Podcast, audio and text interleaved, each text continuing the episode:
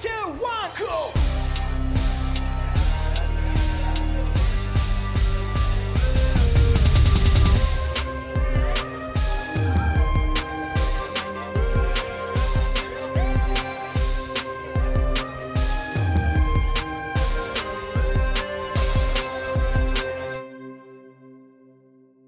Ja, willkommen zur Kommunistenkneipe. Heute mal wieder mit einer neuen Podcast-Folge. Äh, hallo Patrick übrigens. Hallo Flo übrigens. ähm, ja, wir haben jetzt ja schon länger keine Podcast-Folge mehr gemacht. Was wir gemacht haben, das waren andere Formate, an denen wir uns ausprobiert haben.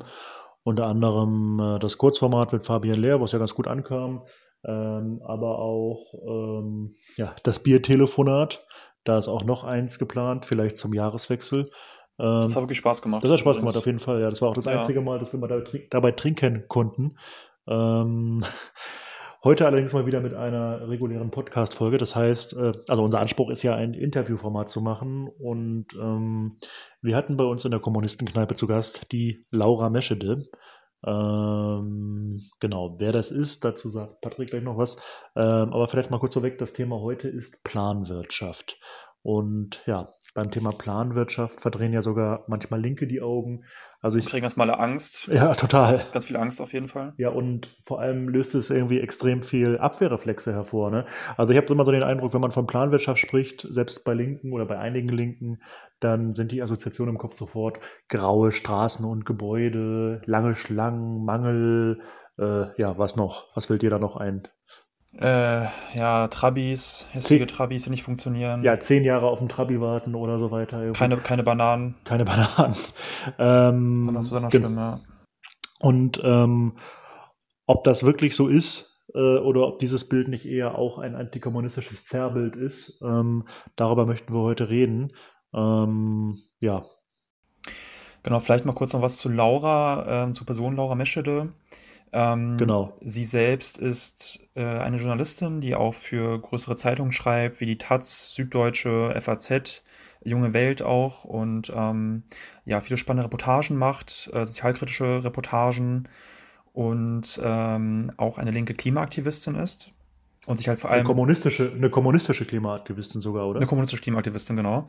Ja, ähm, ja und sich halt auch viel beschäftigt mit Themen wie Digitalisierung äh, und Planwirtschaft eben auch. Genau. Das so zur Person erstmal. Ja, und bevor wir gleich ins Gespräch mit ihr gehen, was äh, ich sehr gut fand, ähm, vielleicht mal ein paar Bemerkungen vorweg. Also mir wäre es noch ein bisschen zu erwähnen, dass ich glaube, dass die Planwirtschaft einen viel schlechteren Ruf hat, als sie ihn verdient hat.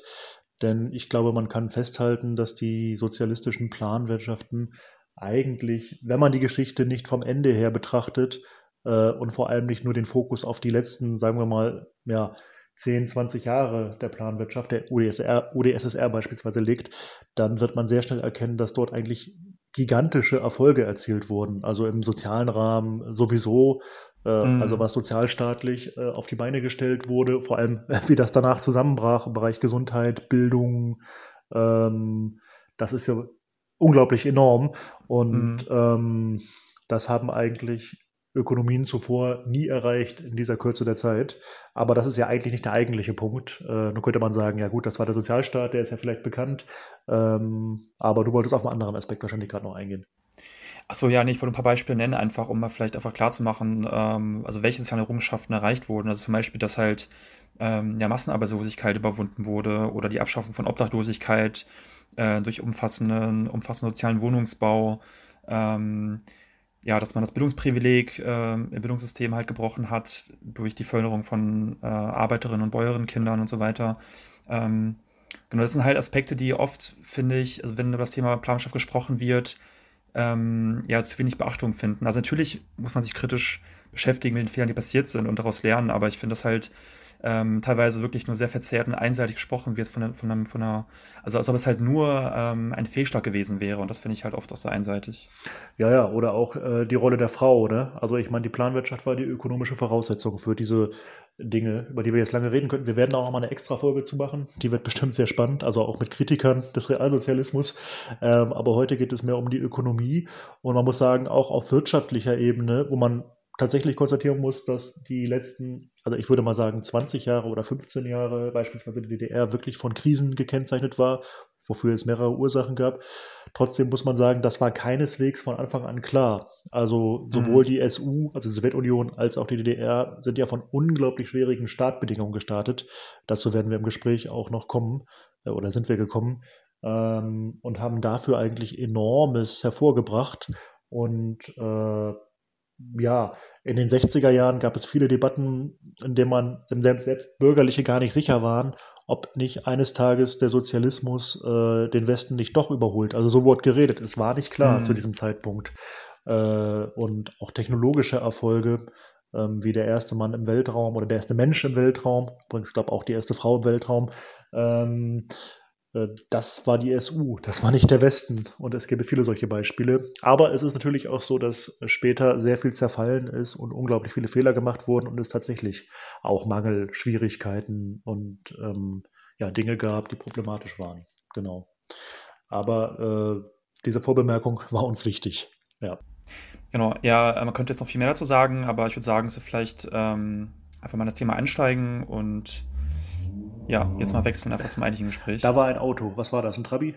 Das müsste jetzt eigentlich Laura sein, die mit ihrem Trabi bei uns in der Kommunistenkneipe angekommen ist. Verstehe. Okay, äh, ich würde sagen, wir gehen mal äh, direkt ins Gespräch mit Laura Meschede und ich wünsche euch viel Spaß. Ja, von mir auch viel Spaß. Ja, willkommen Laura Meschede in der Kommunistenkneipe. Äh, Grüße. Ich weiß gar nicht wohin, aber ich freue mich sehr, dass du da bist. Nach München, hi. Ähm, nach München, hi. Ah, okay. Ähm, und ich begrüße auch Patrick. Ja, auch äh, von mir, hallo. Moin zusammen. Genau. Das ist äh, eine Folge, die wir schon länger planen. Ich freue mich da sehr drauf. Es geht um äh, ja, eine sehr große Frage, die Frage nach der Planwirtschaft. Und es gibt äh, ja eigentlich wenig Themen, die selbst in der Diskussion mit Linken häufig so viel Abwehrreflexe hervorrufen wie das Wort Planwirtschaft. Äh, da sind viele Bilder, die schnell in, in den Kopf kommen. Also äh, auf oberflächlich betrachtet spricht man selbst mit Linken manchmal dann sehr schnell über Schlange stehen, Mangel, graue Häuser und so weiter. Äh, wir wollen heute mal gucken, ob wir uns dem Thema ein bisschen nähern können äh, und ob an, äh, am Ende ein Plädoyer für die Planwirtschaft herauskommt. Ähm, genau. Äh, ich gebe mal an dich weiter, Patrick. Genau, dann würde ich vielleicht mal einfach einsteigen in ein Zitat, was ich von dir gelesen habe, Laura, in einem Artikel, den du geschrieben hast. Ähm, für die Zeit war das. Und zwar hieß der Artikel, ähm, warum ich eine Star Trek-Kommunistin bin. Fand ich ganz spannend. Und du hast da zum Beispiel geschrieben, ähm, in der Star Trek'schen Zukunft gibt es keine Konkurrenz mehr und auch kein Geld. Alles, was die Menschen brauchen, wird mit Replikatoren, die Energie in Materie umwandeln, aus dem Nichts erzeugt. Deshalb ist genug für alle da und die Menschen können sich ganz der Wissenschaft und Forschung widmen. Ihr Ziel ist nicht Geld anzuhäufen, sondern Wissen. Ähm, da wollte ich mal fragen, also warum bist du eigentlich eine Star Trek-Kommunistin oder was genau heißt das eigentlich für dich? ja, der Star Trek-Kommunismus-Artikel wird mich wahrscheinlich noch meinen Lebtag verfolgen. Es ist ja schon ein bisschen her, dass ich das geschrieben habe. Damals ähm, weil ich es cool fand, in der Zeit darüber schreiben zu können, dass ich Kommunistin bin. Zu dem Satz, den du jetzt gerade vorgelesen hast, stehe ich auch immer noch. Eigentlich sollte das nur ein Beispiel sein, ähm, aber dadurch, dass es in die Überschrift gewandert ist, äh, bin ich seitdem als Star Trek-Kommunistin verschrieben. Ich würde den Artikel heute so nicht mehr schreiben. Also ähm, ich finde die Herangehensweise da, ähm, ich habe skizziert so ein bisschen, warum ich Kommunistin bin ähm, und warum ich glaube, dass Planwirtschaft heute möglich ist. Ich finde heute, dass mein Ansatz darin ziemlich idealistisch ist, also sehr stark ausgeht von wir müssen einfach ein bisschen mehr darüber nachdenken, wie die bessere Welt aussehen könnte, dann können wir sie auch einfach schaffen und ein bisschen wenig darüber spricht, wie kommen wir da überhaupt hin. Und mhm. ich glaube inzwischen eigentlich, dass Nachdenken über die bessere Welt ohne die Frage, wie man da hinkommt, ziemlich sinnlos ist. Deswegen würde ich das heute so nicht mehr schreiben. Ähm, muss immer ein bisschen lachen, wenn mir das immer wieder äh, begegnet. Mhm. Aber ja, also wir produzieren genug für alle Menschen, das äh, ist absolut richtig. Und wenn man es vernünftig verteilen würde, in einer geplanten Wirtschaft vernünftig verteilen würde, dann, ähm, naja, wäre die Welt vielleicht eine bessere. Ja, du sprachst gerade darüber, dass du den Artikel heute eventuell anders schreiben würdest, hast es ein bisschen erklärt. Es ist ja sowieso ganz interessant, äh, dass du eine Marxistin bist, die mitunter auch äh, für bürgerliche Zeitungen schreibt. Deswegen würde ich einmal noch mal kurz im Gespräch einen Schritt zurückgehen und äh, über den Rahmen, in dem du deine Argumente hervorbringst, sprechen. Also heute machst du das in einem kommunistischen Format, aber sehr häufig ist das ja nicht der Fall.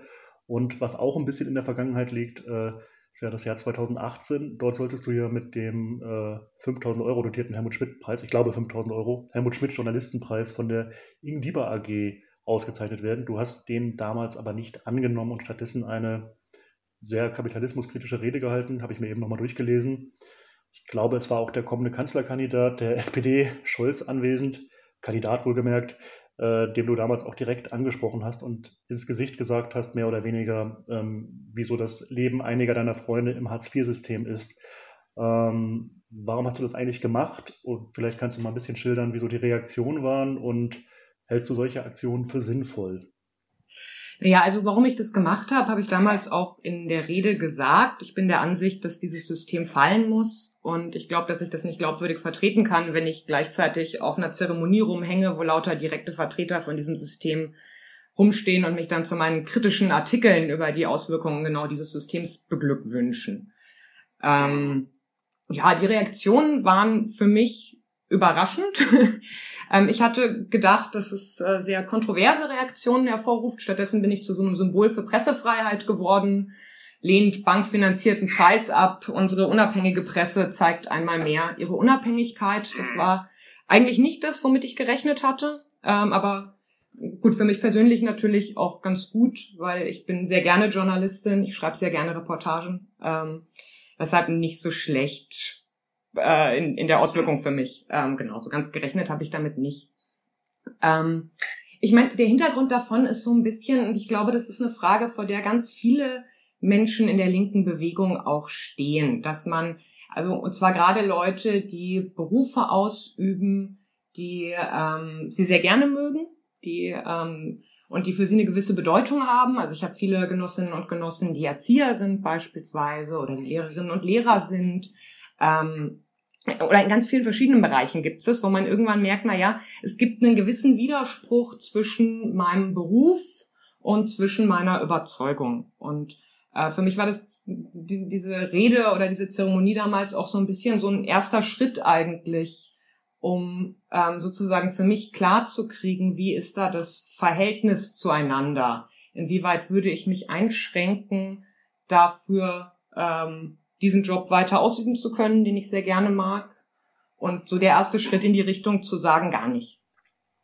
Wie weit würdest du denn äh, die Gefahren einschätzen, also dass solche Aktionen wie diese, die jetzt noch nicht ständig vorkommen, zu so einer Art Hofnarrentum verkommen oder eben so genau das führen, was du eben auch angedeutet hast, dass das so eine Art Alibi-Funktion wird oder so ein linkes Feigenblatt für äh, ja, bürgerliche Zeitungen, die halt die exotische Kommunistin, äh, die, die, halt auch ab und zu mal einen Artikel schreiben lassen. Also siehst du die Gefahr oder bist du der Meinung, man muss sich in dieser Grenze bewegen, damit spielen? Also das würde mich interessieren. Und vielleicht noch damit verbunden, wenn du Artikel dieser Art oder auch andere Artikel zu solchen Themen in der FAZ oder der Zeit oder der Süddeutschen schreibst, gibt es da so eine Art Selbstzensur bei dir? Also hast du die Schere da mit im Kopf? Das formuliere ich jetzt lieber so, bevor das Ding nicht veröffentlicht wird, oder hast du da einen Status, wo das gar keine Frage ist? Feigenblattfunktionen, ich weiß nicht so richtig. Also ich glaube, das ist nicht die eigentliche Gefahr, die damit verbunden ist. Ähm, es gibt definitiv Gefahren dafür, für große Medien zu schreiben, als Kommunistin, als Kommunist. Aber ich würde sagen, die Gefahr, die es da gibt, ist eher eine, die fürs eigene Bewusstsein besteht. Also, dass man ähm, sich einbildet über das Anprangern von Missständen in großen Zeitungen tatsächlich etwas verändern zu können. Ähm, weil es so ein bisschen die grundlegende Funktionsweise, wie dieses System funktioniert, ähm, naja, aus den, aus den Augen verlieren, man äh, Gefahr läuft, das aus den Augen zu verlieren. Weil, ähm, wie wir ja letzten Endes wissen, gibt es bestimmte Prinzipien, nach denen dieses System aufgebaut ist, ähm, wo man allerhöchstens mit Reformchen oder ähnlichen kleine Stellschrauben drehen kann. Das grundlegende Prinzip, die absolute ähm, Unterwerfung von allen Fragen unter den Profit, unter die Bereicherung Einzelner quasi aber nicht außer Kraft setzen kann. Und Wenn man jetzt an diesen Stellschrauben aber direkt sitzt, weil man die Möglichkeit hat, in großen Zeitungen zu publizieren, dann ist es wahnsinnig schwer, sich das vor, vor Augen zu führen, dass nämlich die Bewegung auf der Straße eine viel, viel größere Bedeutung hat als eben so einzelne Artikel in, in, in großen Medien. Weil ähm, sagen wir, ich schreibe einen großen Artikel über Gesetz XY, dann gibt es eine große Diskussion dazu, es muss sich Politiker X dazu äußern oder Konzern Y, es wird vielleicht sogar diskutiert, was an diesem Gesetz so ein bisschen zu ändern. Es ist dann eine, eine faktische Auswirkung irgendwie und kann bei mir das Gefühl hervorrufen, das sei der Weg, wie ich Sachen verändern kann. Das stimmt aber natürlich nicht, weil auch wenn das vielleicht kleine Verbesserungen irgendwie erbringen kann, ist es letzten Endes eben doch ganz stark eingehegt, eingedrängt in quasi die, die, die Art, wie dieses System funktioniert und spielt damit eine Rolle, die unvergleichlich unwichtiger ist als jede existierende Bewegung auf der Straße, selbst wenn die 200, 300 Leute, die gegen dieses Gesetz auf die Straße gegangen sind, äh, viel weniger Einfluss darauf hatten, ob das jetzt durchgesetzt wird. Aber die Bewegung auf der Straße, die, der, die, die Organisierung, der Zusammenschluss ist der Weg, ähm, wie man tatsächlich eine Bewegung aufbauen kann, die die grundlegenden Mechanismen dieses Systems angreifen kann. Und damit ist jede 100 Leute Demonstration auf der Straße unvergleichlich wichtiger als ein Artikel in großen Medien. Und ähm, sozusagen diese Relation, diese Tatsache, sich permanent bewusst zu machen, das ist wahnsinnig schwer, wenn man an diesen Stellschrauben sitzt. Und deswegen würde ich sagen, ist vor allem die, die Gefahr, der besteht eher eine der, der Korruption des, des eigenen Bewusstseins, dass man quasi aus den Augen verliert, was das tatsächlich Wichtige ist im, im, im Widerspruch zu diesem System. Ähm, und ich weiß nicht, also ich, ich bin total gern Journalistin, ich schreibe total gern Reportagen, weil ich das Gefühl habe, das bietet einfach eine Möglichkeit, abstrakte Zusammenhänge konkret runterzubrechen. Also ich weiß auch nicht, RWE enteignet Menschen für Braunkohle als abstrakter Fakt. Was heißt es denn jetzt genau? Wie sieht's da jetzt vor Ort, vor Ort aus? Wie geht's den Menschen da? Ähm, das finde ich ist, ist was, was mir wahnsinnigen Spaß macht so und ähm, was ich aber nicht als politische Tätigkeit begreifen würde und was auch nichts nichts politisches ist, sondern das ist ein Beruf und ähm, die reale Bewegung, die reale Veränderung, die findet in der Organisierung statt, die findet auf der Straße statt und das darf man glaube ich nicht vermischen und dieser Gefahr darf man nicht anheimfallen, das ist die große Gefahr. Ich glaube, ähm, die Feigenblattfunktion, die ist nicht so richtig eine Gefahr, weil die Leute schon, können schon ganz gut unterscheiden, auch wenn mal ein Artikel von einer linken äh, Autorin in der FAZ erscheint, dass die FAZ deshalb keine kommunistische Zeitung ist. Da habe ich überhaupt gar keine Sorge, dass das ähm, den Leuten nicht klar wäre, sondern die Gefahren, die, die sind auf der Ebene des eigenen Bewusstseins und genau der Unterschätzung der realen Bewegung.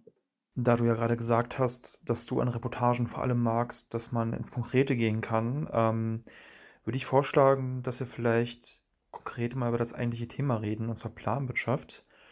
Und da wollte ich dich fragen, könntest du vielleicht für unsere Zuhörerinnen einfach mal so die Basics erklären? Also zum Beispiel, was eigentlich so die wesentlichen Unterschiede sind zwischen einer sozialistischen Planwirtschaft und einer kapitalistischen Marktwirtschaft? Also ich würde sagen, der grundlegende Unterschied zwischen einer Planwirtschaft und einer Marktwirtschaft ist das Ziel der Produktion. Also die Zielstellung der Produktion im Kapitalismus ist der Verkauf. Also ähm, kaufen und zu verkaufen, so beschreibt Marx das Grundprinzip des Kapitalismus. Das heißt, ähm, es wird etwas produziert in der Zielstellung, es zu verkaufen. Das ist erstmal was ganz anderes, als etwas zu produzieren, weil es gebraucht wird zur Befriedigung eines Bedürfnisses. Und ich würde sagen, das kennzeichnet den Kern des Unterschieds. Was ist das Ziel, aus dem heraus ich mich entscheide, etwas zu produzieren und darüber nachdenke, auf welche Art ich es produziere? Dass ich im einen Fall nach einem Plan mache, in der Planwirtschaft, also mir vorher überlege, was brauche ich und dann, wie kann ich das herstellen? Und im anderen Fall es nicht nach einem irgendwie entschiedenen Plan mache, sondern sozusagen jeder Kapitalist, jedes kapitalistische Unternehmen für sich ähm, die Entscheidung trifft, ich glaube, das hier kann ich gut verkaufen, so kann ich letzten Endes meine Profite maximieren und deswegen werde ich das produzieren. Hm. Es klingt ja eigentlich erstmal sehr plausibel und einleuchtend und dennoch ist es so, wenn man heute über Planwirtschaft spricht, zum Teil auch mit Linken, ich hatte es schon angedeutet, dann ist fast immer nur die Rede von Mangelwirtschaft, Ineffizienz und Bürokratie. Ähm, es ist ja immer so ein bisschen die Frage, wenn wir uns unter Linken darüber unterhalten, äh, geht es da natürlich sehr stark um den Rückblick auf den Realsozialismus oder auf die bisherigen sozialistischen Versuche und es ist gar nicht so einfach, äh, finde ich, zu unterscheiden zwischen der Frage, was sind eigentlich Errungenschaften der Planwirtschaft? Also was kann man heute noch verteidigen? Was gibt es für gute Beispiele, warum es sich lohnt, sich das anzugucken und vielleicht auch einige Erfahrungen zu wiederholen? Und was ist eigentlich ähm, antikommunistische Propaganda? Was lief wirklich nicht gut? Wäre dann die nächste Frage. Ähm, wie würdest du äh, diese Frage, also wie beantwortest du diese Frage im Alltag? Also ja, das ist vielleicht nicht die Alltagsfrage Nummer eins, aber wenn du mit jemandem, der interessiert ist, über Planwirtschaft redest und dir wird entgegengebracht, das ist doch alles ineffizient und bürokratisch gewesen. Wie reagierst du da? Also ähm, ich würde sagen, bürokratisch, ja, also schon, auf jeden Fall. Ähm, die Frage ist so ein bisschen, die wir uns stellen müssen, warum? Und ich glaube, es ist total wichtig, sich vor Augen zu führen, dass die Sowjetunion und auch die DDR mit bestimmten objektiven Umständen einfach zu kämpfen hatten, vor denen wir heute nicht mehr unbedingt stehen. Also ähm, zum einen sind es so der, der Stand der Produktivkräfte, also der Stand der Technik.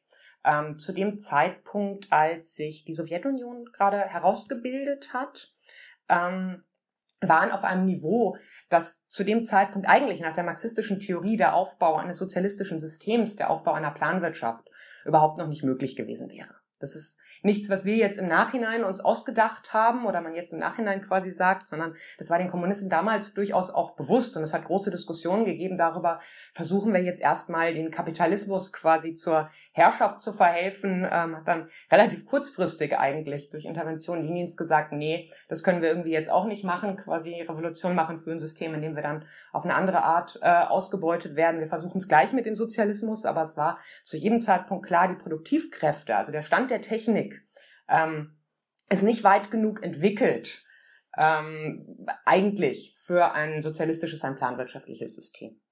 Ähm, das hatte zum einen so ein bisschen den Grund, dass man einfach ähm, noch einen ganz, ganz großen Teil der Bevölkerung hatte, die Bauern waren. Und ähm, die Bauern waren jetzt nicht als lohnarbeitende Bauern in der großen Industrie, sondern die quasi kleine Eigentümer waren, beziehungsweise es geworden sind, oft auch erst mit der, mit der Revolution, weil die Bolschewiki ja versprochen hatten, das Land denen, die es bebauen. Ähm, und die standen dann in so einem gewissen Interessensgegensatz mit den Arbeiterinnen und Arbeitern ähm, in den Städten, weil sie letzten Endes was von ihren Lebensmitteln abgeben mussten, was die Arbeiterinnen und Arbeiter zu essen brauchten. Und da hatte man dann einen direkten Interessensgegensatz, der gemäß der marxistischen Theorie, und das hat sich, denke ich, auch so gezeigt, dass das stimmt, äh, sich erst auflöst an dem Punkt, an dem der Kapitalismus eigentlich so weit auch über die Landwirtschaft hinweggefegt ist, dass auch da äh, die Bäuerinnen und Bauer zu großen Teilen als Lohnarbeiter arbeiten und nicht sozusagen dann was verlieren durch eine Revolution, die eigentlich darauf angewiesen ist, dann ähm, naja, alle Produktionsmittel und äh, damit eben auch äh, im Bereich der Landwirtschaft äh, unter gesellschaftliches Eigentum zu stellen. Das ist so der eine Punkt. Und der andere Punkt ist, dass es auch einfach eine, eine, eine Zeit war, in der man noch nicht effizient genug, produktiv genug produzieren konnte, um tatsächlich den Mangel zu überwinden. Das war ein Problem, was die Sowjetunion wahnsinnig lange begleitet hat, was auch in der DDR ähm, auf den Grundlagen, auf denen sie sozusagen nach Ende des Kriegs mit den Reparationen und so weiter sozusagen gebaut worden ist, äh, mit denen die zu kämpfen hatten dass sie letzten Endes einfach auf einer Situation des Mangels erstmal basiert haben, ähm, aufbauen mussten. Und wenn man nur den Mangel zu verwalten hat, und auch das ist was, was eigentlich in der marxistischen Theorie immer klar gewesen ist, dann ist es extrem schwierig, ähm, naja, eine, eine gerechte, alle einbeziehende ähm, ähm Verwaltung zu schaffen. Ich glaube, das sind so die ähm, wichtigsten Linien, die da einfach mit reingespielt haben und von denen man nicht vergessen darf, dass es diese Umstände gab, dass es Umstände waren, die eigentlich, naja, fast schon das unmöglich gemacht hätten, ja dann nicht haben, aber eben viele Sachen hervorgebracht haben, ähm, wie beispielsweise eine starke bürokratische Verwaltung. Ähm, ich würde sagen, da sind wir heute einfach an einem anderen Punkt. Den äh, objektiven Mangel, mehr oder weniger, hat der Kapitalismus inzwischen ähm, in den entwickelten Ländern auf jeden Fall überwunden. Ähm, und ich, genau, ich glaube, man darf sich da nicht zu einfach machen. Es gab zum anderen natürlich auch objektive Umstände, die alles erschwert haben, mit denen wir auch in der Zukunft auf eine gewisse Art wieder zu kämpfen haben werden. Also beispielsweise den Technologieboykott, das ähm, COCOM wurde das genannt, den die ähm, entwickelten westlichen Länder gegenüber der Sowjetunion, der DDR, den sozialistischen Staaten quasi verhängt haben. Ich glaube aber, dass auch da heute wir an einem anderen Punkt sind, wo man zwar immer noch damit kämpfen müsste, aber besser damit umgehen könnte, zumindest wenn es eine, eine planwirtschaftliche Versuche in entwickelten Staaten ähm, gäbe, also in technologisch entwickelten Staaten, weil inzwischen die ähm, der, auch wieder die Entwicklung der Technik auf einem anderen Stand ist und ähm, der, naja, der, der, Stand der Produktivkräfte oder die, die Entwicklung der Technik inzwischen auf dem Stand ist, dass, äh, glaube ich, tatsächlich im Kapitalismus ähm, die Art des kapitalistischen Wirtschaftens da ein Hemmnis geworden ist. Also denken wir an so Sachen wie zum Beispiel Open Source, wo gerade super viele Firmen damit kämpfen, wie sie mit diesem Widerspruch umgehen, dass einerseits Open Source einfach inzwischen die viel effizientere Variante ist, um, um Dinge weiterzuentwickeln und auf der anderen Seite man aber via Patentrecht, via Eigentumsrecht ähm, eigentlich kein Open Source machen möchte als kapitalistischer Konzern. Also diesen Widerspruch, der sich inzwischen aufgetan hat, würde, glaube ich, zum heutigen Zeitpunkt dieses Problem zumindest so ein bisschen verringern in einem Land mit, mit, mit einer weit entwickelten Technik. Ähm, aber sicher hätten wir da wieder mitzukämpfen. Und dann ähm, gibt es natürlich auch, und das muss man auch sagen, gab es auch subjektive Faktoren, also Sachen, die einfach falsch gemacht worden sind. Und aber auch da würde ich sagen, naja, da sind wir jetzt an dem Punkt, ähm, oder da haben wir jetzt die, dieses historische Beispiel, wir haben den, den, historischen Versuch, aus dem wir auch lernen können und wo wir versuchen können, auch auf der subjektiven Ebene, auf der Ebene, auf der wir selber handeln können und Entscheidungen treffen können, Sachen einfach anders zu machen, zu lernen aus dem, was da nicht richtig gemacht worden ist. Und äh, finde deshalb, ja, auf jeden Fall gab es schon ähm, eine gewisse Bürokratie, aber da muss man sich die anschauen, warum war das so, muss man sich die Umstände anschauen, aus denen das passiert ist. Und ist es vor allem überhaupt gar kein Argument dagegen, äh, einen neuen Versuch zu starten, weil heute die Umstände andere sind und weil wir ja auch lernen können aus den Fehlern der Vergangenheit. Ähm, ineffizient würde ich sagen, das ist eine echt schwierige Frage, weil was bedeutet ineffizient? Also worauf möchte ich mit äh, dem Begriff hinaus ineffizient in ähm, der Generierung von Profit bestimmt, ineffizient im, was weiß ich, Wohnungsbau, würde ich sagen, oder in dem Versuch, äh, möglichst vielen Menschen an eine Wohnung zur Verfügung zu stellen, ist vielleicht der Kapitalismus mehr als der Sozialismus. Also Effizienz ist ja was, wo ich auf ein bestimmtes Ziel hin, naja, prüfen kann oder ein Begriff, der nur auf ein bestimmtes Ziel hin funktioniert. Deshalb glaube ich, kann man den nicht so richtig für irgendwas verwenden und würde ich in dem Fall jetzt auch nicht gelten lassen. Ich hätte eine kurze äh, Nachfrage. Du hast ja gesagt, die objektiven Bedingungen wären zum Teil äh, bessere heute. Ähm, andererseits sowas wie COCOM, also Embargos oder andere Versuche der, der, äh, ja, des Boykotts einer sozialistischen Ökonomie, damit wäre schon zu rechnen. Und eben, hm, was, was mich aber auch interessieren würde, du meintest, es wurden subjektive Fehler gemacht. So. Also es wurden auch wirklich subjektive Fehler gemacht. Hast du da vielleicht ein, zwei Stichworte, äh, worauf du da anspielst? Also ähm, gesprochen auf die wirtschaftliche Situation oder den wirtschaftlichen Aufbau, die Verwaltung, weil ich glaube, politisch ist, sind es nochmal andere Fragen, es sind da nochmal andere Punkte. Zum einen ist es der ähm, Bereich, der wer entscheidet über die grundlegende Ausrichtung des Plans.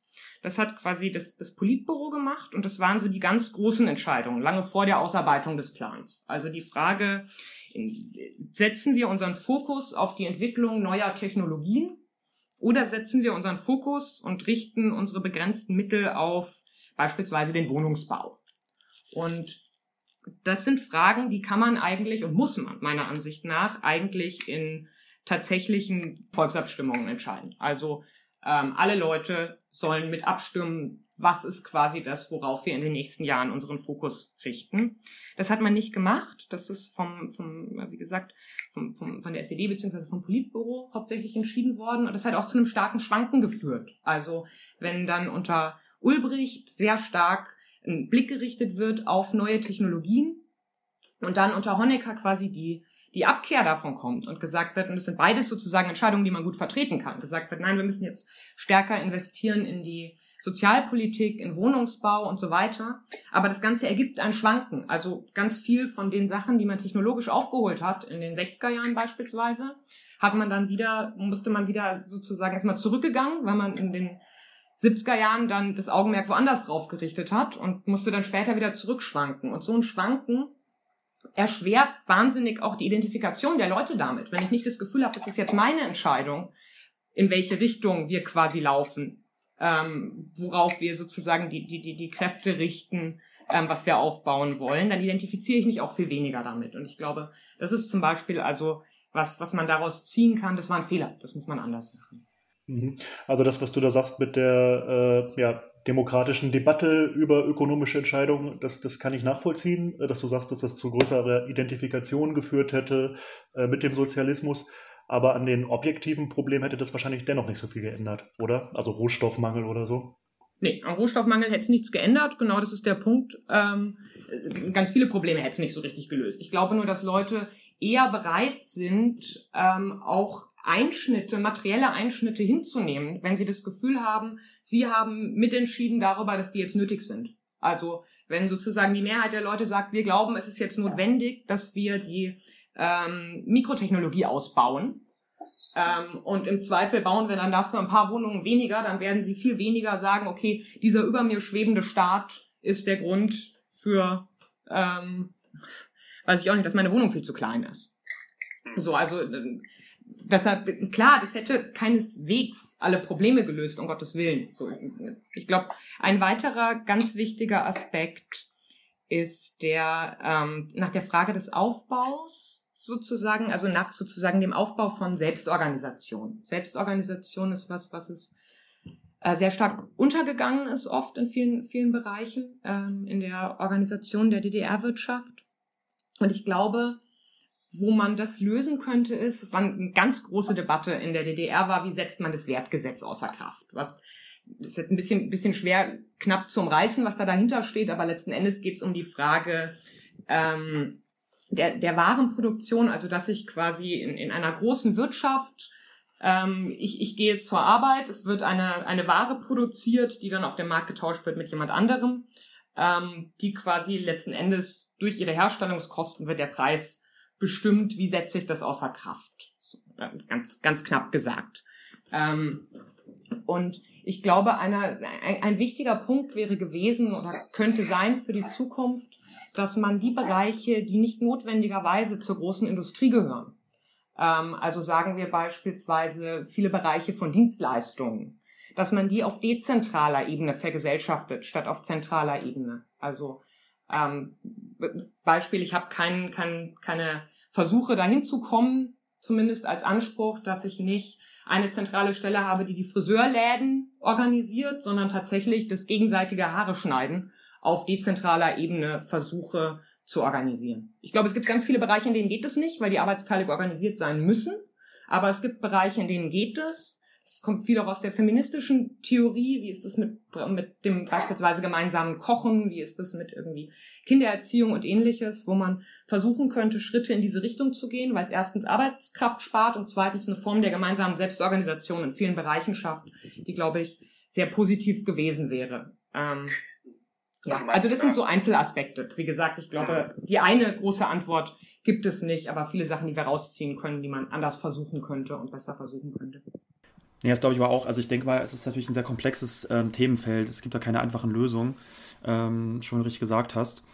Ähm, aber vielleicht mal kurz zu der Frage, also du hast ja auch gerade gerade gemeint, ähm, dass wir heute also deutlich bessere objektive Bedingungen haben für den Aufbau einer Planwirtschaft. Also du hast gerade genannt, ähm, ja, also entwickelte Produktivkräfte, dass wir heute eine Wirtschaft haben, die deutlich produktiver ist, ähm, auch die Möglichkeiten durch Digitalisierung und andere technischen Möglichkeiten. Ähm, es gibt da ja auch zum Beispiel Konzepte, äh, wie von Paul Cockshott, das ist ja ein marxistischer äh, Mathematiker aus Großbritannien, der da auch argumentiert zum Beispiel, dass wir heute die Möglichkeit haben, auch mit Hilfe von, von Algorithmen ähm, eine moderne Computerplanwirtschaft aufzubauen. Oder es gab ja zum Beispiel auch äh, in Chile 73 unter dem Präsidenten Allende auch den Versuch eines, ähm, ja, einer, einer dezentralen Computerplanwirtschaft, ähm, was ich sehr spannend finde als Konzept. Ähm, was würdest du dazu sagen? Also meinst du, dass wir solche Konzepte heute als Vorbild nehmen können? Also würde das die Probleme, also viele Probleme, die damals, sage ich mal, da waren, äh, überwinden? Oder meinst du, es wird trotzdem nicht ausreichen, darauf zurückzugreifen?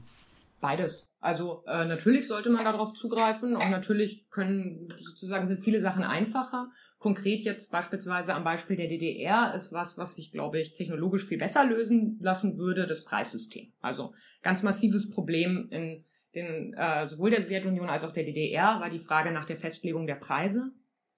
Ähm, die hat, ich versuche mal das, das knapp zu skizzieren. Ihr müsst immer so ein bisschen reinspringen, wenn es äh, wenn's unverständlich ist.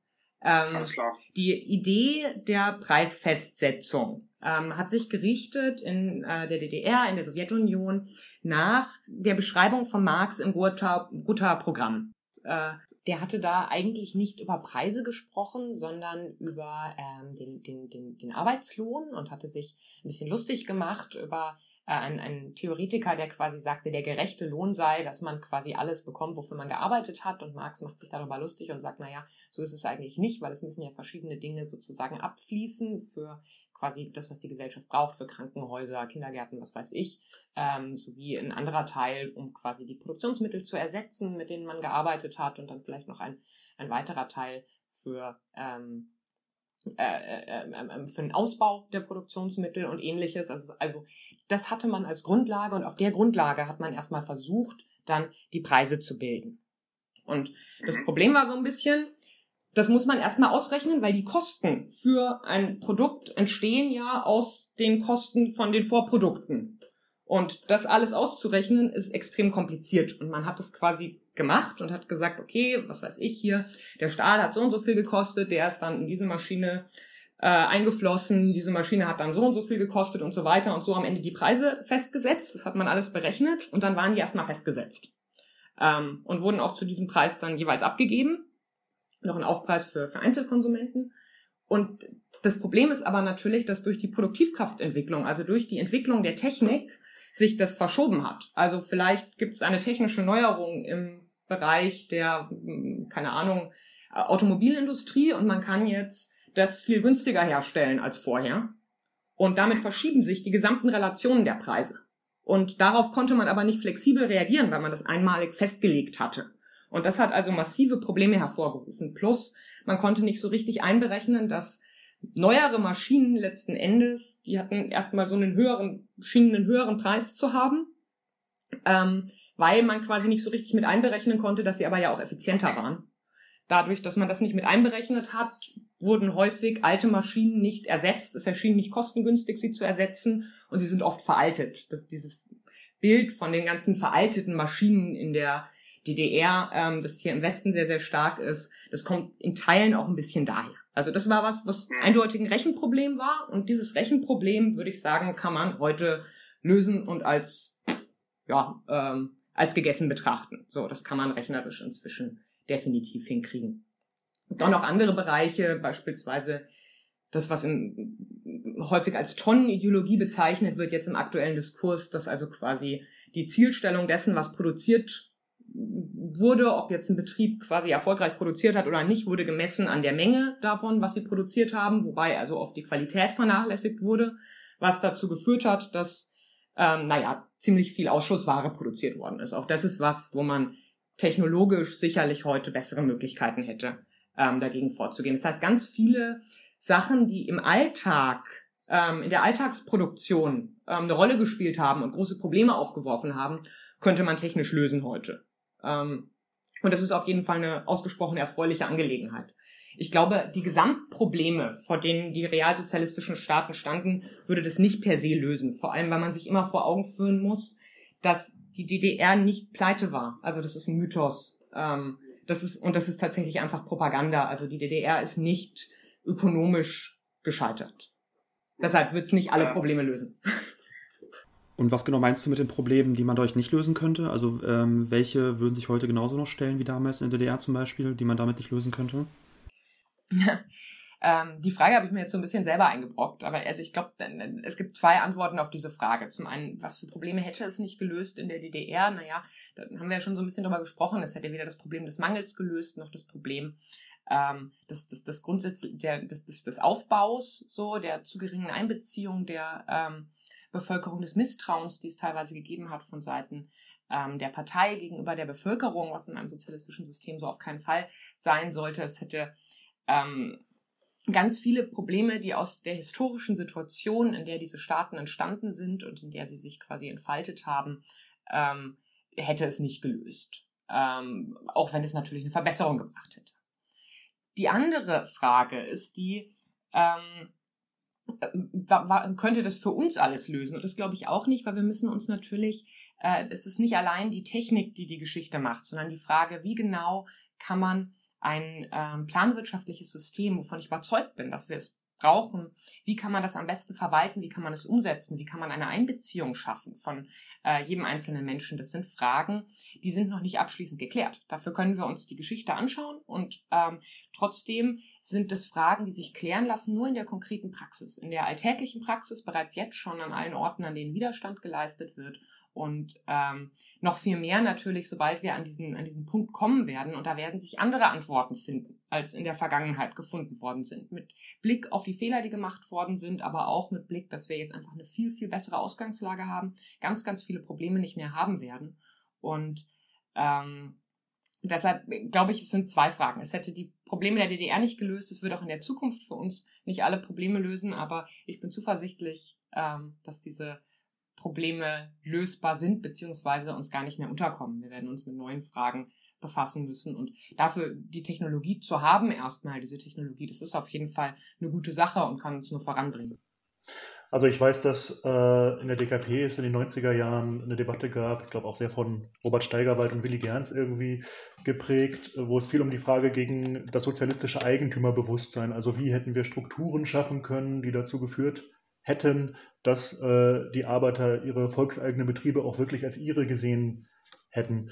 Äh, und Trotzkisten betonen ja auch immer sehr Mechanismen der direkten Arbeiterkontrolle. Hm, meinst du sowas? Also, dass man Konzepte in die Richtung entwickeln müsste oder sich solchen Fragen eher widmen muss?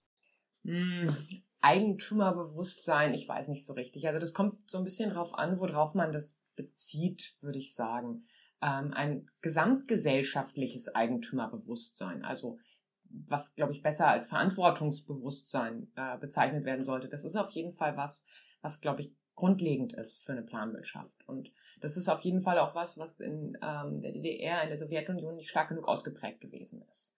Ähm, ich glaube, die Lösung dafür sind eher so Sachen wie, wo wir vorher schon drüber gesprochen haben, ähm, äh, gesamtgesellschaftliche Abstimmungen über die Richtung des Plans, über was wollen wir produzieren, wie wollen wir es produzieren. Und weniger jetzt, und das ist ja das, was ganz oft dahinter steht, hinter diesem Begriff des Eigentümerbewusstseins, ähm, eine, ähm, ein Bezug auf den einzelnen Betrieb, dass die einzelnen Betriebe ihre Profite selber ähm, verwalten. Weil was passiert, wenn quasi letzten Endes alle Profite in den einzelnen Betrieben verbleiben oder ein großer Teil davon? Ähm, ich habe letzten Endes genau das gleiche Prinzip, was wir am Kapitalismus so stark kritisieren, nämlich eine Konzentration auf den Gewinn, auf den Profit. Den rufe ich logischerweise hervor bei den Leuten. Und man hat da das historische Beispiel von Jugoslawien, an dem man das sehr stark gesehen hat, die das in Teilen nämlich gemacht haben in der Arbeiter-Selbstverwaltung, dass sie immer stärker, immer größere Teile quasi des ähm, Profits innerhalb der Betriebe belassen haben und da ähm, die, die Beschäftigten haben darüber entscheiden lassen. Und das hatte eine äh, ausgesprochen unerfreuliche Auswirkung, weil nämlich in den unterschiedlichen Regionen unterschiedlich große Profite erwirtschaftet worden sind. Also es gab zum einen Regionen, die die Vorprodukte hergestellt haben, bei denen kann nicht, nicht viel Profite zu machen waren. Und es gab Regionen, die die Endprodukte hergestellt haben, die auch mehr touristisch genutzt wurden und ähnliches, die sozusagen darüber dann reicher geworden sind, reichere Betriebe hatten. Und es hat zu einer ähm, massiven Ungleichheit geführt und einer großen Unzufriedenheit zum einen bei den reicheren Regionen, die das Gefühl hatten, wenn die Zentralregierung ihnen dann äh, Steuern abgenommen hat, um das an die ärmeren Regionen umzuverteilen, ähm, sich da äh, das Gefühl hatten, dass ihnen was weggenommen wird von den ärmeren Regionen und zum anderen natürlich auch bei den ärmeren Regionen wiederum zu einer gewissen Unzufriedenheit, die ja auch gemerkt haben, dass sie in diesem System oder sozusagen in dieser Aufteilung so ein bisschen den kürzeren ziehen. Und das war einer der Hauptgründe, würde ich sagen, auch für den Jugoslawienkrieg und die spätere, das spätere Auseinanderbrechen Jugoslawiens. Deswegen glaube ich, das hat sowohl theoretisch funktioniert es nicht, als auch hat es in der Praxis nicht so besonders gut funktioniert. Das ist, glaube ich, nicht der Weg, sondern man muss schon versuchen, ein, ein, eine Gesamtverantwortung, ein Gesamtverantwortungsgefühl äh, zu schaffen und einen, einen Aufbau einer Planwirtschaft, dass das auch ermöglicht. Wobei ähm, ich glaube, dass wir da auch an einem besseren Punkt sind jetzt, als es ähm, als äh, die DDR und die Sowjetunion gewesen sind, weil man sagen muss, die äh, Sowjetunion, auch die DDR, gerade so in den ersten Jahrzehnten, ähm, befanden sich an einem Stadium, in dem die industrielle Produktion, die industrielle Massenfertigung eine der größten Rollen gespielt hat. Eine viel größere Rolle auch, als sie das heute tut. Und ähm, die industrielle Massenproduktion ist ganz stark verknüpft mit einer ganz starken Trennung von Hand- und Kopfarbeit. Also mit quasi so das klassische Bild. Es gibt das Management, die treffen die wichtigen Entscheidungen und dann gibt es ähm, die Masse an arbeitenden Menschen, die quasi weniger Handgriffe am Fließband quasi ausführen. Das ist ähm, in, in den westlichen Ländern, in den kapitalistischen Ländern als ähm, Fordismus beziehungsweise im Rahmen des Fordismus als Taylorismus bezeichnet worden, wo die das dann zur Disziplinierung der Arbeiter auch ins Extreme getrieben haben, mit wirklich ein klarer Handgriff soll nur ausgeführt werden von jedem Einzelnen und was anderes haben die Leute auch eigentlich nicht zu tun. Äh, so extrem ähm, war das natürlich vor allem als, aus, aus kapitalistischen Profitgründen im, im Taylorismus. Aber das Prinzip an sich ist eins, das mit der industriellen Massenfertigung ganz, ganz stark einfach verknüpft ist, dass diese, ich diese Trennung von Hand- und Kopfarbeit habe. Und das ist was, was sich sehr stark aufgelöst hat in den letzten Jahrzehnten. Und man merkt es auch beispielsweise in dem Diskurs, der aktuell vorherrscht über Managementtechniken im Kapitalismus. Wie kann man damit umgehen, dass in immer mehr Bereichen eigentlich kollaboratives Arbeiten, also das Arbeiten, wo diese Trennung zwischen Hand- und Kopfarbeit weitestgehend aufgelöst ist und jeder sozusagen einen Teil dazu beiträgt, wie kann man das irgendwie integrieren, wie kann man damit umgehen, weil es widerspricht eigentlich kapitalistischen Wirtschaften ja durchaus. Ähm, und es wird ganz, ganz viel diskutiert in aktuell so in der VWL und in, in, in, den kapitalistischen Staaten. Und da sieht man schon, dass wir da an einem ganz anderen Punkt sind jetzt. Und ich glaube, das bietet auch viel mehr Möglichkeiten, weil ich natürlich, wenn ich in einer Form arbeite, wo ich mein, mein Arbeitsbereich sehr beschränkt ist, sozusagen auf einzelne Sachen ausführen, ich viel weniger stark ein, ein, ähm, einen Bezug haben werde zu der gesamten Produktion, sehr viel weniger ein, ein, Verantwortungsbewusstsein, eine Identifikation damit haben werde, als wenn ich quasi da direkt sozusagen auch Mitentscheidungen drin treffen muss, mehr oder weniger. Ähm, weil sozusagen das einfach mein, mein Fachgebiet ist, der Bereich, in dem ich eigenständig eben auch handle. Und ich glaube, da hat sich die Form der Arbeit einfach sehr stark verändert, ist auch weiter in Veränderung begriffen, hin zu einer Art, die viel, viel einfacher eine kollektive Verwaltung ähm, möglich macht und äh, damit viel stärker auch die Möglichkeit von einer Identifikation damit schafft und von Verantwortungsbewusstsein, wofür es, glaube ich, jetzt dieses Eigentümerbewusstsein im Sinne von, ich habe was von den Profiten, die da generiert werden, so welche generiert werden, eigentlich nicht nötig ist für. Ähm, vielleicht aber zum Thema, also Entfremdung zwischen Bevölkerung und, ähm, und, und Staat im Realsozialismus. Also ich glaube auch ein großer Geburtsfehler war, dass ja in vielen Ländern, Ländern ähm, also keine Revolution von unten stattgefunden hat. Ne? Also es war ja sozusagen in vielen Staaten so, dass nach dem Zweiten Weltkrieg ähm, der Realsozialismus mehr oder weniger ähm, ja, durch die Bajonette der Roten Armee aufgebaut wurde. Und ich denke, dass es auch objektiv gesehen vielleicht auch äh, ein großes Problem war, dass es halt eben nicht von unten anfangs die Initiative gab. Ähm, was ja hoffentlich heute auch anders wäre. Also zu dem Punkt zumindest. Das stimmt. Wobei ich glaube, das Problem war da fast, also noch mehr. Ich glaube, andersrum, es hätte eine durchaus eine starke Identifikation gegeben, beispielsweise auf dem Gebiet der DDR. Die Ideen ähm, des Sozialismus, denen wurde da gar nicht ablehnend gegenübergestanden. Also es gab ja auch Abstimmungen über äh, Enteignung. Ich glaube, Thüringen beispielsweise, die schon eine Mehrheit hatten, sondern das große Problem da war tatsächlich, ähm, glaube ich, in allererster Linie, die anderen Sachen spielen sicher auch mit rein, dass das eine Situation des absoluten Mangels war. Also man schaut immer auf die DDR als quasi technologisch am weitesten fortgeschrittenes Land, ähm, aber man muss sich vorstellen, nach dem Krieg, die DDR hatte eine ganz andere Ausgangslage als die BRD. Also, und das, das hatte mehrere Gründe. Zum einen war die DDR der einzige Teil Deutschlands, der wirklich Reparationen gezahlt hat. Und zwar die meisten Reparationen, die überhaupt irgendein Land im 20. Jahrhundert gezahlt hat. Ähm, zum anderen waren fast alle Bereiche, in denen die Vorprodukte der Industrie hergestellt wurden, lagen im Westen. Also ich glaube, 98 Prozent des äh, Roheisens, auch über 90 Prozent des Rohstahls, all diese Dinge, ähm, also vom sozusagen Gebiet Deutschlands, wurden im Bereich der BRD hergestellt vorher. Das heißt, im Bereich der DDR gab es diese Infrastruktur überhaupt nicht und musste erst aufgebaut werden. Genau das gleiche Problem im Bereich der Energie. Man hatte ausschließlich Braunkohle und die war zu großen Teilen noch gar nicht so richtig erschlossen. Das heißt, man hat angefangen zu einem Zeitpunkt, wo man eigentlich faktisch nicht wirklich was hatte. Man konnte auch kaum Stahl aus dem sozialistischen Wirtschaftslager importieren, weil da das zu großen Teilen Länder waren, die ihre Produktion überhaupt gerade erst aufgebaut haben. Und das heißt, man hat deswegen, also es gab zu keinem Zeitpunkt in der DDR-Wirtschaft einen größeren Grad an Zentralisation als zu, in ihrer Entstehung in den 50er Jahren. Weil es einfach notwendig war, um überhaupt erstmal die grundlegenden Infrastruktur zum Laufen zu bringen, um überhaupt erstmal irgendwas wieder aufbauen zu können, weil man plötzlich eben ein Teil dessen, was vorher sozusagen die Wirtschaft Gesamtdeutschlands gewesen war, abgeschnitten war, und zwar mit der größte. Und ähm, deswegen musste man ganz stark zentralisieren, um überhaupt erstmal beispielsweise die Energieversorgung gut aufbauen zu können und ähnliches. Mhm. Und da ist dann natürlich mit von unten bauen wir Sachen auf und jeder so ein bisschen und probieren so ein bisschen rum und jeder so ein bisschen für sich einfach auch wirklich schwierig, weil dann gibt's halt keinen Strom. Also ähm, das heißt, man kam auch aus einer Ausgangslage, die, glaube ich, nicht nur daher kam, dass quasi der Sozialismus von der Roten Armee gebracht worden ist, sondern ganz stark auch einfach daran lag, dass es ganz viel anders potenziell zu dem Zeitpunkt nicht gegangen wäre. Es gab ja auch eine massive Abwanderung von Fachkräften, meine ich, in der Zeit, ne? die auch gezielt abgeworben wurden vom Westen, was ja auch ein großes Problem war, dass die DDR also viel investiert hat äh, in die Ausbildung von Fachkräften und Förderung von Arbeitern und äh, Bauernkindern und dann aber viele also dann, dann ausgewandert sind in den Westen. Im Bereich der Medizin waren es, glaube ich, 60 Prozent mehr Studenten, die die DDR jedes Jahr aufgenommen hat, als sie ähm, Absolventen gebraucht haben, weil sie davon ausgegangen sind, dass so groß der Anteil sein wird, der, der abwandert. Und es lag natürlich auch mit daran, dass man einen viel stärkeren Mangel hatte als im Westen schon von dem, was man am Anfang hatte. Plus es gab statt, statt Marshallplan und, und Aufbau äh, Reparationszahlungen, weil mhm. anders als die USA, die SU ja auch sehr viel stärker ähm, gelitten hat unter dem Zweiten Weltkrieg, sehr viel mehr quasi deshalb ähm, ja, Reparationen äh, gefordert hat.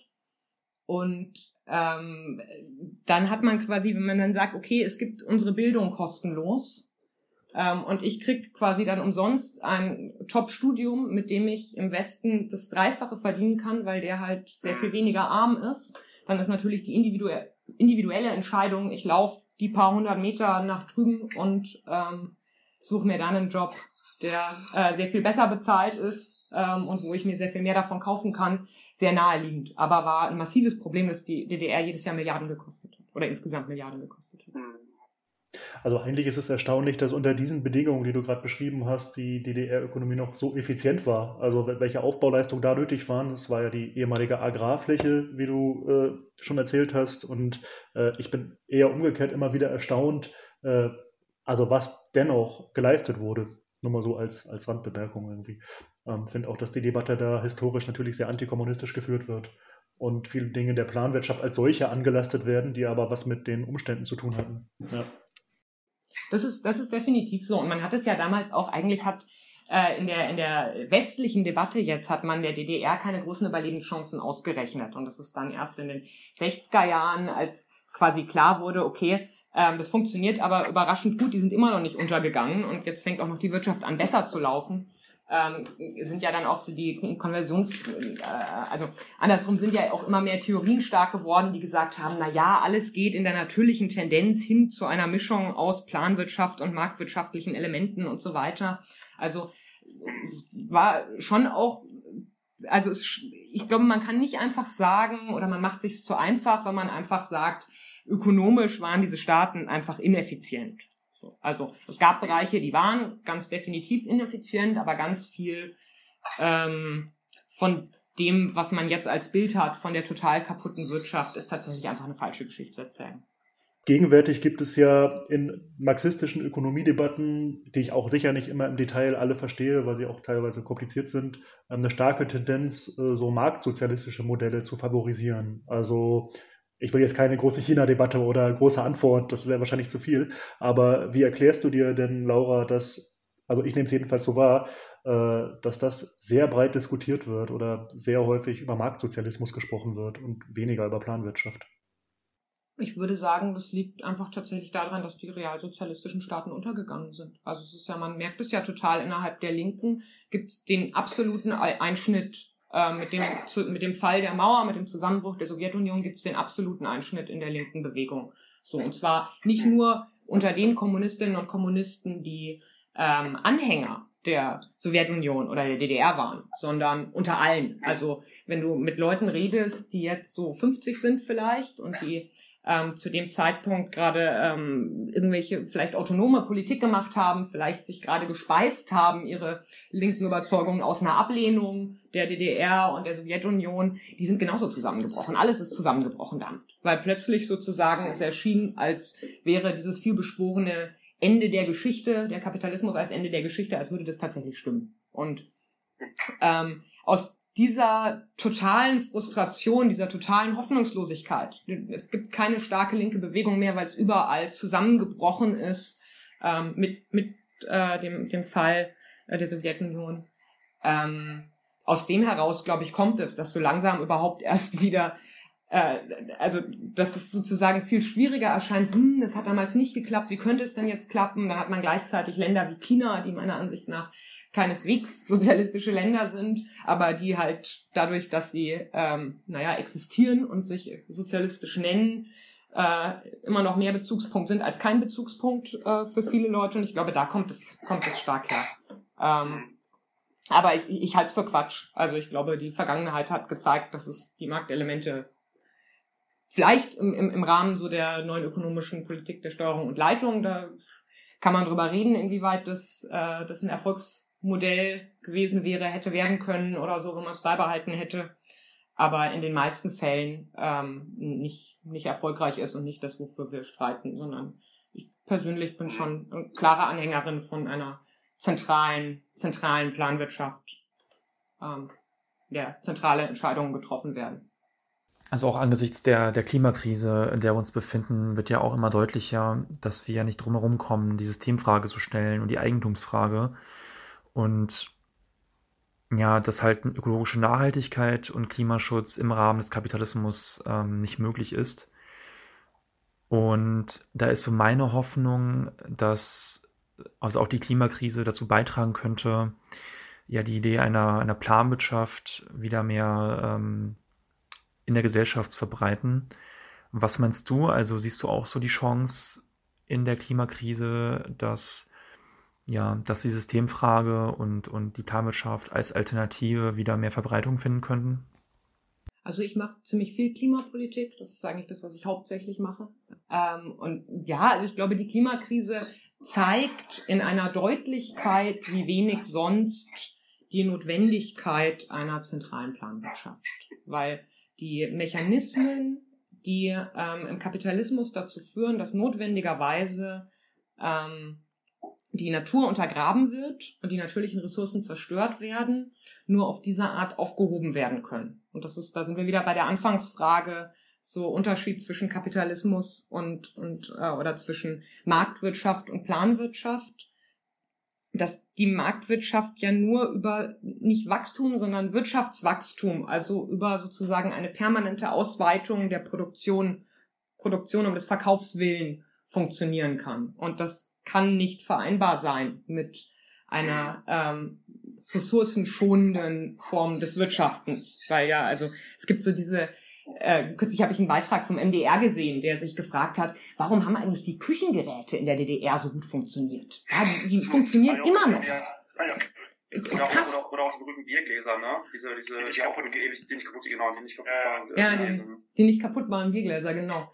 Ähm, und der Punkt dahinter ist ganz oft sagen dann Klimaaktivisten, na ja, es gibt hier geplante Obsoleszenz im Kapitalismus, also Sachen werden extra so hergestellt, dass sie möglichst schnell kaputt gehen. Und das gibt's schon auch und ist sicher auch ein Problem, aber noch viel größer ist einfach das Problem, dass die Zielstellung auch überhaupt nicht ist, dass was lange hält. Also selbst wenn ich was nicht dafür herstelle, dass es schnell kaputt geht, dann stelle ich es doch zumindest einfach auch, stelle ich es trotzdem auch nicht so her, dass es möglichst lange hält. Aber genau das muss die Zielstellung sein. Also nicht, dass ich Sachen mit der Zielstellung produziere, möglichst schnell möglichst viele neue davon verkaufen zu können. Jedes Jahr eine kleine Verbesserung im iPhone, damit alle möglichst schnell Neues kaufen, sondern dass ich Sachen natürlich so produziere, dass sie möglichst lange halten. Und diese Zielstellung kann der Kapitalismus nicht übernehmen. Die, die kann er nicht haben. Ähm, weil sonst würde er sich selbst ad absurdum führen. Und damit sind aber, würde ich sagen, das ist jetzt nur einer der Gründe, aber mit einer der wichtigsten, damit mhm. kann äh, diese, diese Form des Wirtschaftens mit einer bewohnbaren Erde auf Dauer nicht, nicht vereinbar sein. Und äh, die Klimakrise zeigt das ganz massiv, aber ich glaube, es wird sich jetzt nicht der Großteil der Menschheit erheben und sagen, wegen der Klimakrise, dafür ist die ein bisschen, bisschen zu weit weg, aber die Klimakrise kann sozusagen das sehr gut verdeutlichen und sehr viel mehr Menschen klar machen, die, auch wenn dann potenziell vielleicht die tatsächlichen realen Umbrüche anhand von noch konkreteren Lebensfragen stattfinden werden.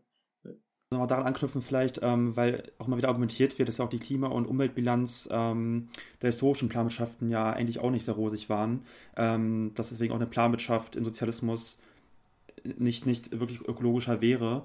Ähm, was würdest du dem entgegnen? Also ich würde sagen, äh, das sind zwei verschiedene Punkte. Zum, oder äh, es gibt drei Punkte, die da reinspielen.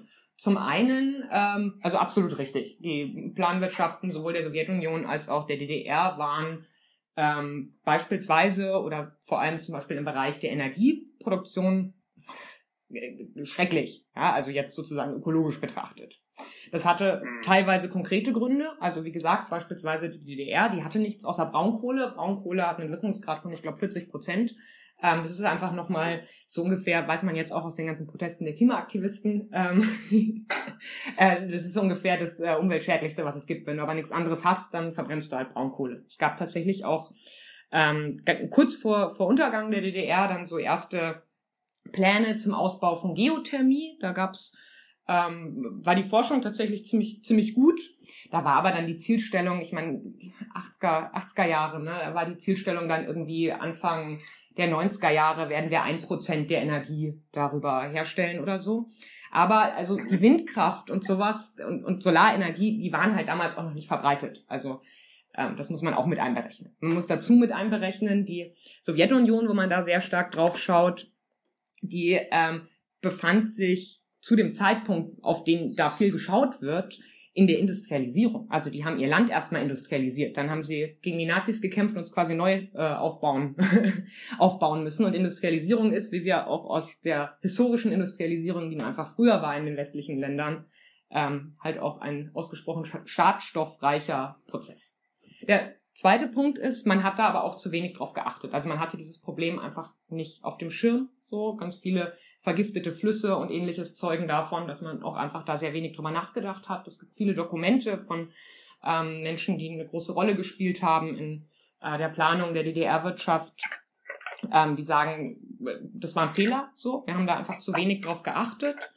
Ähm, was halt auch daran lag, dieses Thema war damals noch nicht so stark präsent und man hatte als, als klare Leitlinie, als wichtigste Leitlinie, was sich erklärt aus der Geschichte der, der Kommunisten, die Hebung des materiellen Lebensstandards. Nichts ist gegangen über die Hebung des materiellen Lebensstandards. In den 60er Jahren war die Zielstellung, wir müssen den Westen beim Pro-Kopf-Verbrauch im Siebenjahresplan müssen wir den Westen im Pro-Kopf-Verbrauch überholen. So, diese Zielstellung, glaube ich, ist auch, ähm, hat zu ganz vielen Problemen geführt.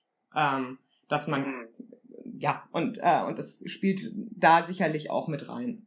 Ähm, und das Dritte ist, was man aber auch nicht vergessen darf, ist, dass manche Mechanismen, die waren in der DDR und in der Sowjetunion durchaus außer Kraft gesetzt. Also das, wo wir gerade drüber gesprochen haben, beispielsweise, ich stelle Produkte her, wie lange halten die dann? Ähm, das war der Mechanismus, ich baue Sachen so, dass sie nach drei Jahren wieder kaputt sind. Den gab es da nicht. Und das ist was, wo man schon sehen kann, selbst wenn quasi das auf die Schadstoffbilanz, ähm, also sozusagen wie verraucht ist, ist die Luft, äh, durch die ich laufe, keinen so großen Einfluss hat, sind es Mechanismen, bei denen man ganz, ganz stark sehen kann, zu was Planwirtschaften in der Lage sind. Ja? Also man darf auch nicht komplett vergessen, was, naja, was für Mechanismen da automatisch, ohne dass man darauf bloß die Zielstellung gesetzt hätte, einfach weil es logisch ist in einer Wirtschaft, die nicht, deren Ziel nicht der Verkauf ist in erster Linie, ähm, dass da viele Punkte schon erfüllt waren, auf, die man ähm, auch verweisen muss und sollte. Und das Letzte, man muss sagen, es gibt noch ein sozialistisches oder in, in zumindest zu großen Teilen sozialistisches äh, Land, nämlich Kuba. Und das ist eins der ökologisch, ökologischsten Länder der Welt und zeigt ähm, in dem gesamten Aufbau ähm, ja, was für unglaubliche Stärken die ähm, ähm, Planwirtschaft haben kann, auch wenn die Planwirtschaft in Kuba natürlich durch ganz viele marktwirtschaftliche Mechanismen eingeschränkt ist. Aber da, wo sie wirkt, zeigt sie, ähm, was für unglaubliche Möglichkeiten für den Umgang mit der Umwelt ähm, eine Planwirtschaft bietet. Das stimmt auf jeden Fall. Äh, da gab es auch eine gute Dokumentation auf äh, Arte zu dem Thema. Ich glaube, das grüne Kuba oder so, die ist auch relativ wenig antikommunistisch, also kann ich nur sehr empfehlen. Und wir werden ja auch in den nächsten Wochen eine Folge zu Kuba machen. Da sollten wir das auf jeden Fall auch aufgreifen. Ähm, echt spannendes Thema. Ich hatte noch eine Nachfrage zu dem, was du eben nur gestriffen hast, nämlich diese Pro-Kopf-Verbrauch-Geschichte, hm, die ja auch sehr stark die ökologische Frage tangiert die DDR stand ja immer so ein bisschen im auch propagandistischen Vergleich zum Westen, also Lebensstandard. Und äh, mich würde interessieren, ob du es für einen Fehler hältst, dass eine Planwirtschaft quasi den Anspruch formuliert hat, wir müssen den Pro-Kopf-Verbrauch äh, des Westens erreichen oder sogar vielleicht überholen. Also jeder soll, jede Familie soll ein Auto haben, Pkw oder eine Waschmaschine. Ähm, also gerade Verkehr dachte ich irgendwie, ist das überhaupt erstrebenswert, dass äh, im Sozialismus jeder ein, jede Familie einen Pkw hat. Ha, ja, ähm, Pkw oder Waschmaschine sind unterschiedliche Sachen, würde ich sagen. Ja, ja, klar.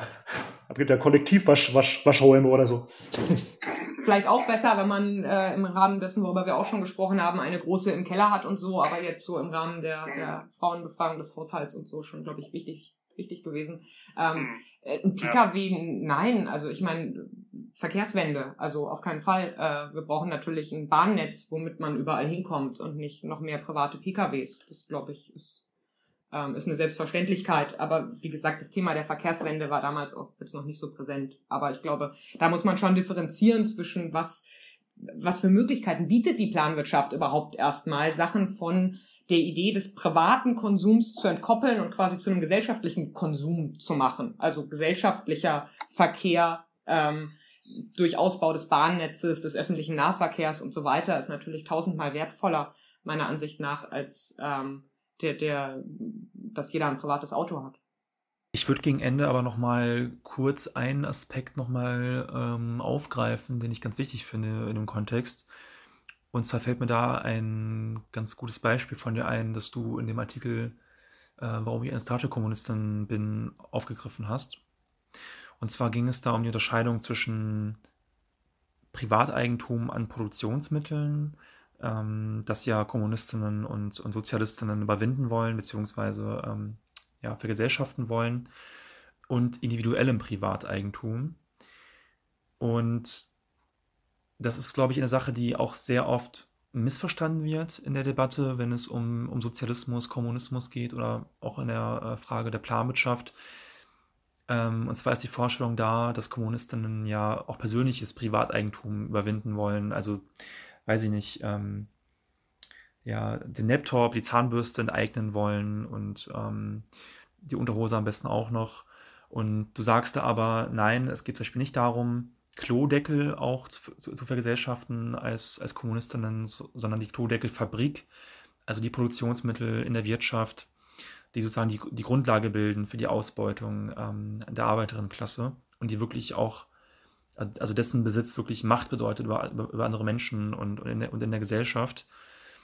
Und ähm, genau, also das fand ich einfach nochmal ganz, ganz, ganz wichtig, das mal irgendwie nochmal aufzugreifen. Ähm, ja, dass wir die Klodeckelfabrik vergesellschaften wollen und nicht alle Klodeckel. Korrekt. Okay, ja. jeder, jeder darf seinen eigenen Klodeckel machen. Aber das fand ich ganz schön auf jeden Fall. Ja, den Artikel sollte man lesen, beziehungsweise auch den in der jungen Welt, den fand ich auch sehr gut. Ich hätte vielleicht äh, abschließend äh, noch die Frage, also es ist ja einfach so, ich habe das eingangs ja, ja schon gesagt, es, mein Eindruck ist, dass die Planwirtschaft gegenwärtig ein, allein schon das Wort, einen sehr schlechten Ruf hat, zumindest in der veröffentlichten Meinung, ob das in der Bevölkerung genauso ist, sei mal dahintergestellt, aber ich erlebe das so. Ähm, Hast du denn Hoffnung, dass die Idee einer Planwirtschaft oder siehst du irgendwo Hoffnung, dass die Idee einer Planwirtschaft irgendwann wieder populär werden könnte? Ich, ja, auf jeden Fall. Also äh, muss sie, glaube ich. Die Frage ist, also äh, worum es ja letzten Endes geht und man muss, ich finde, man kann auch einfach sagen, eine, eine ähm, Wirtschaft in den Händen der Menschen. Also eine, eine, eine demokratische Wirtschaft, in der demokratisch entschieden wird, was produziert wird. So, und diese Idee ist ähm, auch nicht tot. Also äh, im Gegenteil. Und das ist was, was man zum Beispiel in, in, in der Frage der Klimakrise total stark merkt. Die Frage, warum zum Teufel dürfen wir eigentlich nicht mitentscheiden darüber, wie produziert wird und was produziert wird. Ähm, obwohl wir da im Zweifel alle selber noch dran arbeiten und das unser aller Ressourcen sind, also so hypothetisch, praktisch leider nicht, ähm, die dafür draufgehen. Ähm, warum dürfen wir da nicht mitentscheiden? Ähm, und wie kann man das ändern? Darauf gibt es genau eine mögliche Antwort und diese Antwort ist Enteignung und Vergesellschaftung. Und ähm, Vergesellschaftung im Sinne von, äh, dass es sozusagen nicht einer Privatperson gehört, eben diese Produktionsstätten, sondern dass ähm, sie auf irgendeine Art und Weise der Gesellschaft gehören. Und weil das die einzig mögliche Antwort, einfach einzig funktionable Antwort auf diese Frage ist, muss diese Antwort auch wieder ähm, verbreiteter werden. Und ich finde, man merkt schon, dass sie das auch tut. Also, dass diese Frage immer mehr Menschen wieder anfangen aufzubringen und zu stellen. Und ja, der Begriff der Planwirtschaft ist behaftet mit einer 30-jährigen Geschichte von hasserfüllten Geschichten über, über ähm, sozialistische Planwirtschaften, obendrein überschattet auch von vielen Fehlern, die gemacht worden sind. Aber ähm, ich bin davon fest überzeugt, dass dieses Konzept ähm, wieder verbre mehr Verbreitung finden wird und obendrein der festen Überzeugung, dass es auch mehr Verbreitung finden muss, weil die Frage, glaube ich, nicht mehr ist Sozialismus oder Barbarei, sondern Sozialismus oder Weltuntergang. Vielen Dank, Laura, für das Gespräch.